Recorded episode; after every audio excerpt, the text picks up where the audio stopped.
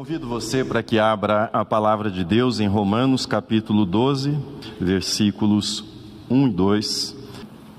Começo agradecendo as pessoas que continuaram enviando os seus depoimentos, compartilhando suas experiências com o tema desse mês, os pensamentos inconfessáveis e insistentes. Hoje eu não devo utilizar depoimentos, citando-os literalmente, mas os depoimentos que foram enviados estão presentes e foram úteis e são úteis e estão presentes de algum modo no conteúdo da mensagem de hoje. Houve um tempo em que eu gostava de colecionar frases que indicavam a busca de atalhos para alcançar os objetivos. Em geral, coisas difíceis de se obter na vida e algumas frases que indicavam atalhos, maneiras curtas, fáceis de chegar a tais objetivos. E eu me lembro de algumas que eu colecionei espalhadas nos outdoors da cidade, quando havia ah, outdoors aqui em São Paulo. Por exemplo, aprenda inglês dormindo. Até japonês não é dormindo. Fique rico sem trabalhar. Fique rico sem trabalhar. Essa eu achava estranho, mas estranha, mas plausível. Precisaria de um acréscimo. Fique rico sem trabalhar e sem roubar. Aí faria todo sentido, né? Barriga chapada sem exercícios. Interessante também, não é? Entre na faculdade sem vestibular. Também né, bastante atrativa. O estranhamento que nós temos diante de propostas como essas mencionadas é que nós temos a experiência de que conquistas dão trabalho, requerem esforço e até alguma luta. Entretanto, o título que eu escolhi para a mensagem de hoje sobre os pensamentos inconfessáveis e insistentes, esses pensamentos estranhos, bizarros e muitas vezes repulsivos que aparecem na nossa mente, o título da mensagem de hoje soa semelhante às frases que eu mencionei, as quais eu critiquei. Pensamentos inconfessáveis e insistentes vença sem lutar. Vença sem lutar. Como assim? Isso é possível? Será que eu posso vencer os tais pensamentos sem esforço? Eu não precisaria fazer um esforço para vencer esses pensamentos que incomodam tanto? O que eu vou compartilhar com você hoje é bíblico, é contra-intuitivo, ou seja, vai na direção oposta daquilo que é a nossa tendência, a nossa expectativa de ação, e por outro lado, é profundamente arraigado na teologia da graça de Deus, tal qual ela é revelada nas Escrituras, principalmente nos escritos do apóstolo Paulo. Eu quero falar com vocês sobre a transformação pela renovação da nossa mente, segundo nós lemos em Romanos capítulo 12. A verdadeira metamorfose que envolve a renovação da mente, no modo como nós lidamos com essa herança adâmica, com a nossa participação na queda, no pecado dito de peca... chamado de pecado original e que tem a sua parcela de contribuição nesses pensamentos intrusivos, nesses pensamentos repulsivos. Mas antes eu quero retomar com você algumas coisas que nós já vimos nas mensagens anteriores e que merecem ser lembradas nesse momento para que possamos prosseguir. O que é que nós já vimos sobre os tais pensamentos inconfessáveis e insistentes? O que é que nós já sabemos até aqui? Primeiro, nós temos em média 6 mil pensamentos por dia. 6 mil pensamentos durante um dia normal. E alguns desses pensamentos, conforme nós vimos, alguns desses pensamentos são involuntários, mas não só são involuntários, são estranhos, são esquisitos. A maioria das pessoas não se incomoda, e tomara que você esteja dentre essas pessoas. A maioria das pessoas não se incomoda, e eles rapidamente são esquecidos, não criam desconforto. Mas, para algumas pessoas, e em alguns momentos da vida, eu mencionei alguns desses momentos da vida, esses pensamentos podem gerar sofrimento, podem tornar a vida mais atribulada, mais difícil. Eles causam mal-estar porque eles são acompanhados pelos sentimentos de vergonha, sentimento de culpa, sentimento de medo, às vezes dúvida: será que eu estou enlouquecendo? Ansiedade também se faz presente eh, com esses pensamentos. Nós aprendemos sobre o chamado processo irônico, que significa o seguinte: tentar não pensar em tais pensamentos, muitas vezes faz com que nós pensemos ainda mais. A resistência leva ao fortalecimento desse tipo de pensamentos. Pensamentos intrusivos, indesejados, eles ficam presos porque inadvertidamente nós alimentamos tais pensamentos no mecanismo de tentar afastá-los da nossa mente. É como se você tentasse apagar uma chama jogando gasolina você sabe o que vai acontecer. Quando você adota essa estratégia de afastar os pensamentos, de brigar com eles. Também aprendemos sobre o que esses pensamentos significam no nosso relacionamento com Deus. E eu fiquei muito feliz com comentários e algumas menções de agradecimentos que recebi nesses dias por ter tratado sobre os pensamentos insistentes e a sua relação com Deus. Uma das maiores angústias das pessoas que levam a sério Deus, que buscam manter comunhão com Deus, é o sentimento de que estão cometendo um pecado, porque tais pensamentos apareceram na mente. E eu enfatizei que nós precisamos separar. Primeiro, tais pensamentos testemunham nossa participação na condição da humanidade pecadora, nossa participação no chamado pecado de Adão. Mas não são pecados no sentido pessoal, porque são pensamentos involuntários.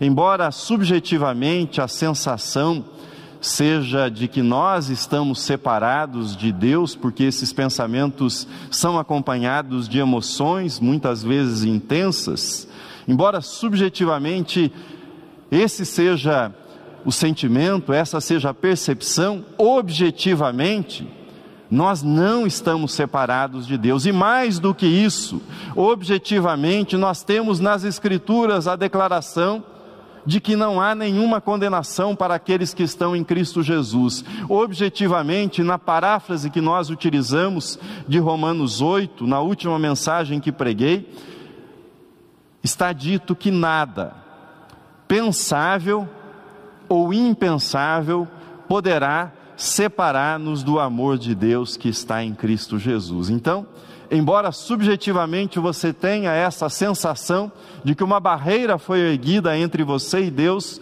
por tais pensamentos, objetivamente essa barreira não existe. Nada pode nos separar do amor de Deus revelado em Cristo Jesus. Os sentimentos que acompanham os pensamentos insistentes, culpa, vergonha, medo, dúvida e ansiedade, a boa notícia é que tais sentimentos podem ser substituídos pela paz, podem ser substituídos pela aceitação, pela confiança e por um descanso verdadeiro em Deus.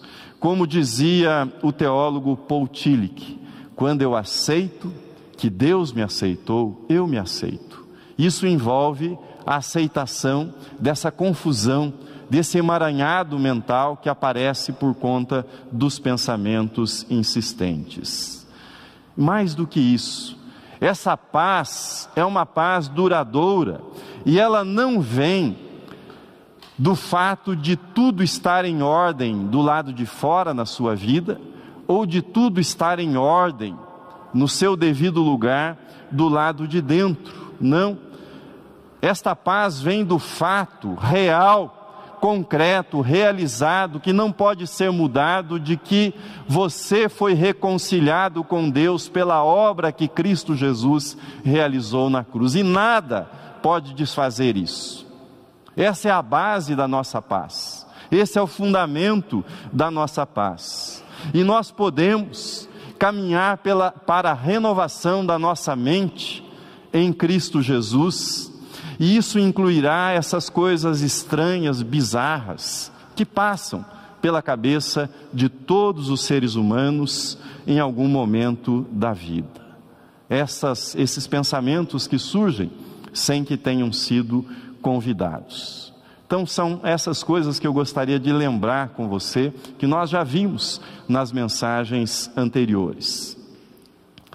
Na prática, como é que nós podemos aplicar esse texto de Romanos 12 a esse tema que nós estamos estudando da, dos pensamentos insistentes. Como é que funciona na prática a renovação da mente em relação aos pensamentos inconfessáveis e insistentes? Algumas observações sobre esse texto de Romanos 12. Transformai-vos, se traduzido literalmente, é passivo. Sede transformados. Ou, como foi traduzido na linguagem de hoje da seguinte forma: deixem que Deus os transforme por meio de uma completa mudança da mente de vocês. Deixem que Deus os transforme por meio de uma completa mudança da mente de vocês. As atitudes que vou propor para a renovação da mente elas brotam da percepção e ao mesmo tempo da experiência que nós vencemos os pensamentos insistentes quando não lutamos contra eles. Daí o título da mensagem: Vença sem lutar. Quando nós não lutamos, mas deixamos, abrimos espaço para que Deus transforme a nossa mente por meio do Espírito Santo que habita em nós. Em outras palavras, se você quiser um resultado diferente do que você tem obtido até agora, no seu enfrentamento dos pensamentos insistentes, você terá que tentar um método diferente. O que eu estou fazendo é convidando para experimentar esse método. É importante que você tenha a percepção de que não há nada de errado com você no aparecimento desses pensamentos e de não conseguir eliminá-los pelo método que você tem utilizado. Então, não há nada de errado com você, mas talvez o seu método esteja errado e você deva utilizar um outro método para lidar com esses pensamentos, e é isso que eu proponho para você. A resposta, portanto, é aprender a lidar de um modo diferente com esses pensamentos, de uma maneira nova, que não consiste em ter medo desses pensamentos, consiste em afastar essa noção equivocada de que eles levantaram uma barreira entre você e Deus e não cair na armadilha que é proposta por tais pensamentos, porque há sempre uma armadilha embutida nesses pensamentos. Algumas coisas práticas então sobre essa renovação. Primeira, não bata de frente com os pensamentos insistentes. Isso é contra-intuitivo, porque a nossa intuição é repelir tais pensamentos imediatamente. A nossa primeira reação porque nós ficamos preocupados com a nossa autoimagem, ficamos preocupados com o nosso relacionamento com Deus, é tentar expulsar tais pensamentos, mas isso piora as coisas. Pela razão que eu apresentei para vocês também anteriormente, ou seja, ao tentar expulsar tais pensamentos, nós mobilizamos o chamado sistema metacognitivo, que fica o tempo todo chamando atenção para esses pensamentos, ou o processo irônico que eu já mencionei, que foi cunhado pelo psicólogo social Daniel Wegner. Lembre-se que o combustível que mantém vivo que alimenta, que dá força para esses pensamentos indesejáveis é a sua luta contra eles. Ao tentar confrontá-los diretamente, eles crescem, se fortalecem, se agigantam. Segundo, não tente resolver a questão apresentada pelo pensamento insistente. É difícil falar em recompensa porque são pensamentos que incomodam, mas do ponto de vista da química cerebral, o ato de sempre ficar lutando com esses pensamentos obsessivos, esse ato de lutar contra eles ativa o mecanismo de dopamina em nosso cérebro. Quando você luta contra aquele pensamento que você não quer ter, mas você acaba agindo e acaba criando algum tipo de resposta a ele, esse neurotransmissor gera esse tipo de estímulo. Na prática, um exemplo para você. Imagine que você tenha o seu filho, o seu filho sai à noite, você fica preocupado e manda uma mensagem pelo celular para ele: Tá tudo bem?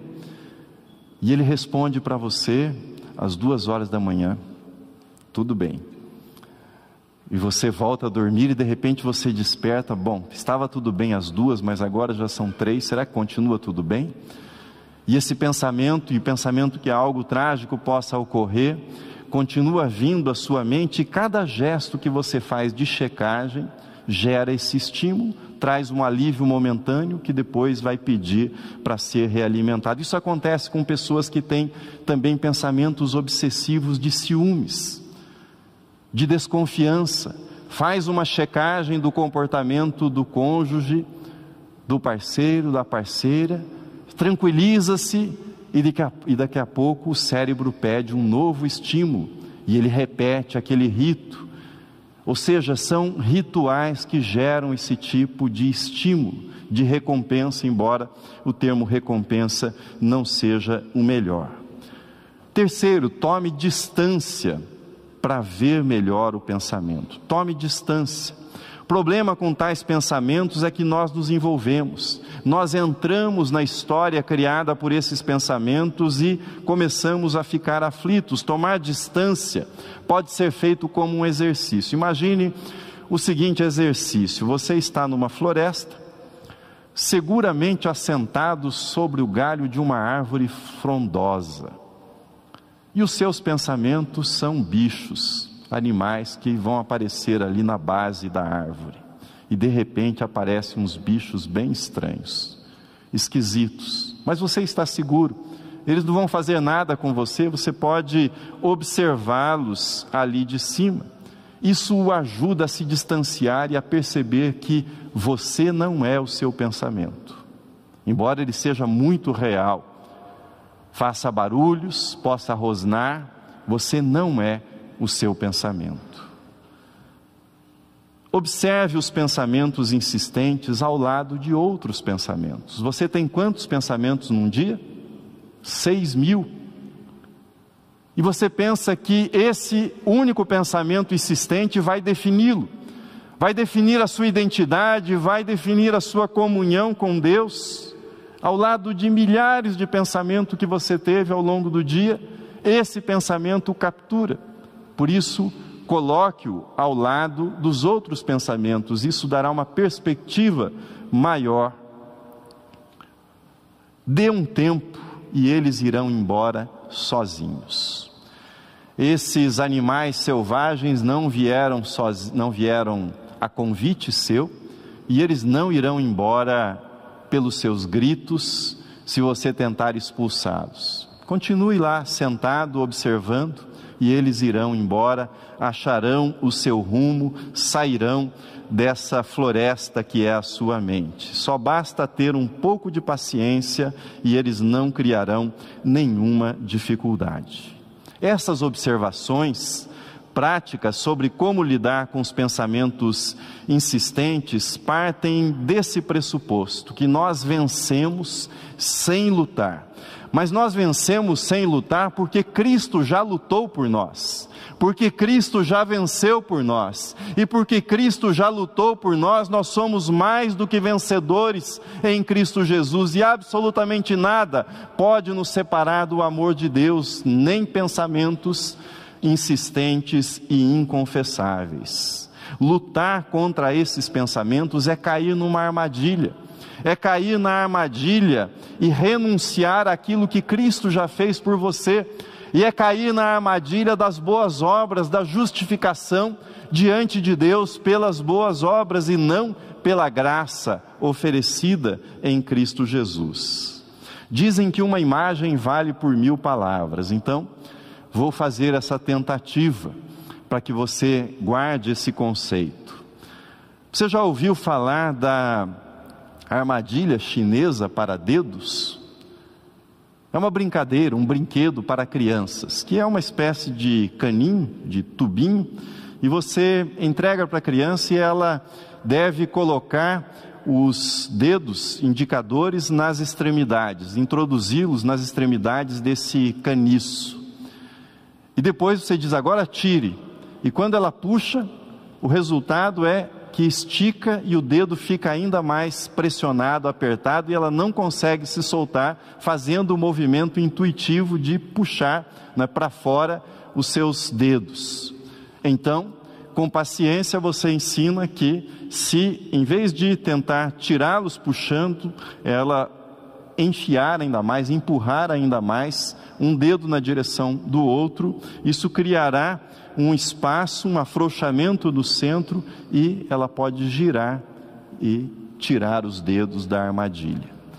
Quando eu digo para você que você não deve lutar contra os pensamentos insistentes, é exatamente esse o conceito. É uma boa imagem para a renovação da mente, porque nos ensina a vencer sem lutar sem combater os pensamentos intrusivos, confiando na graça de Deus e aceitando a renovação pela ação de Deus por meio do Espírito Santo na nossa vida. Duas observações sobre o texto que nós lemos. A renovação da mente vai além do manejo dos pensamentos.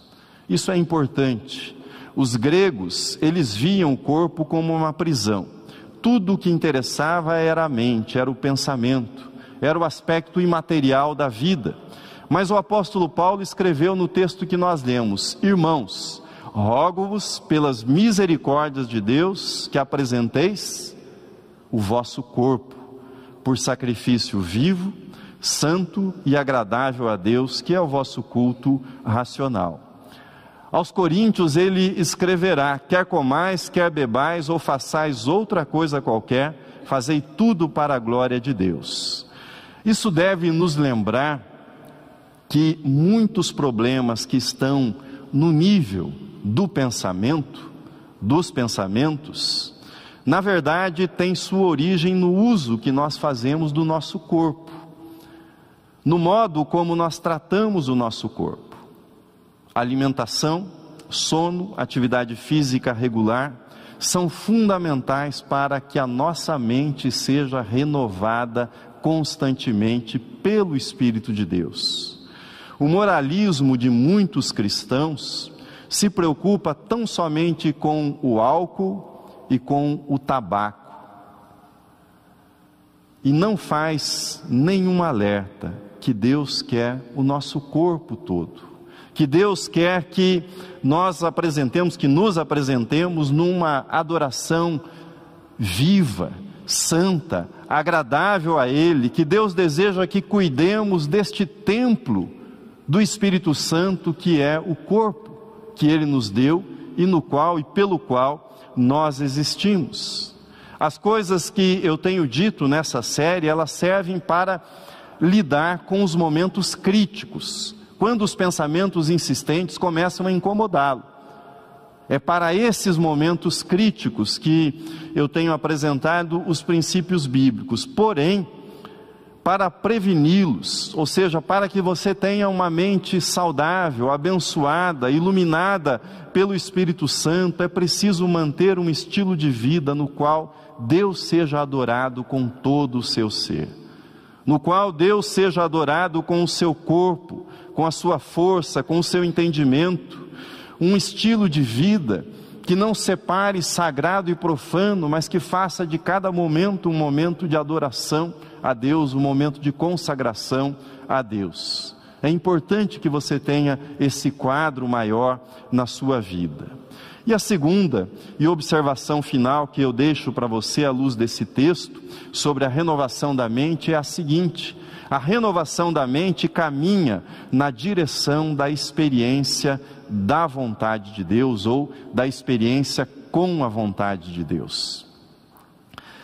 Eu gosto muito da sequência desse texto, versículo 3 de Romanos 12.